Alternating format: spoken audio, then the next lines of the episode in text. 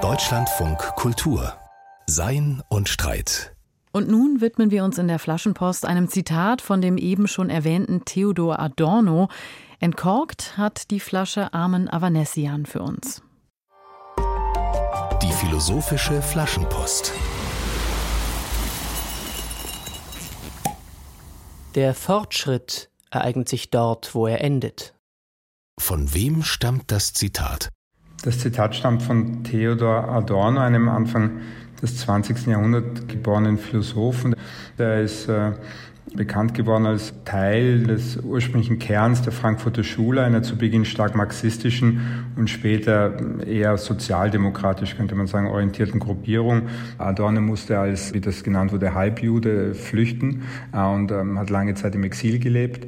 Dass der Satz von Adorno ist, hört der Kenner gewissermaßen schon an der Satzstruktur und dem Adorno-typischen Sound. Wie war es gemeint? Offensichtlich ist Adorno kein Verfechter des naiven Fortschrittoptimismus. Er spricht auch von der Dialektik des Fortschritts, äh, wo eine Gegengeschichte sozusagen des naiven Fortschrittsoptimismus der westlichen Kultur beschreibt, von Homer über Immanuel Kant zu Descartes bis zum Faschismus. Es gibt sozusagen eine naive Idee des Fortschritts, äh, sich von dem Mythos von der Natur zu befreien, die selber mythologisch ist und quasi notwendigerweise wieder zu archaischen Zuständen wie dem Faschismus führt. Zugleich aber sieht er die Notwendigkeit, an ein positives Konzept des Fortschritts zu erinnern, weil die Alternative wäre ja sich zu identifizieren mit konservativen, reaktionären, regressiven oder offen faschistoiden Denkern, die jeden politischen Fortschritt und jede Hoffnung auf eine Verbesserung der gesellschaftlichen und kulturellen Zustände als illusorisch äh, sehen würde.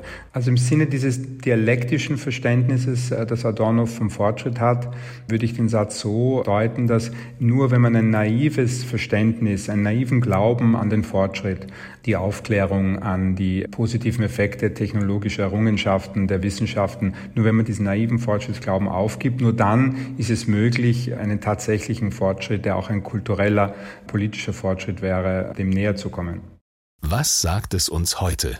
Mit Adorno äh, könnte man also gegen die falsche Gleichung andenken, die den Fortschritt mit der Moderne identifiziert, mit dem Kapitalismus, mit einem ungehemmten Wachstum, rücksichtslos äh, und auf Kosten der Umwelt und des globalen Südens und so weiter. Zusammengefasst also könnte man sagen, dass die Verwüstungen der Fortschritt anrichtet, zum Beispiel die Naturzerstörung, nur mit dessen eigenen Mitteln wieder gut zu machen sind, wenn es dazu einen politischen Willen gibt. Was nicht genügt, ist einfach nur der naive Glaube, äh, dass der technologische Fortschritt das schon alles wieder richten wird.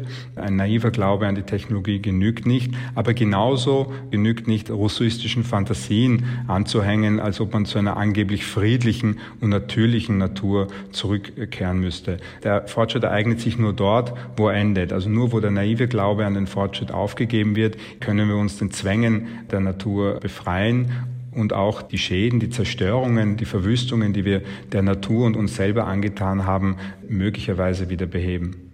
Armen Avanessian war das über das Adorno-Zitat Der Fortschritt ereignet sich dort, wo er endet.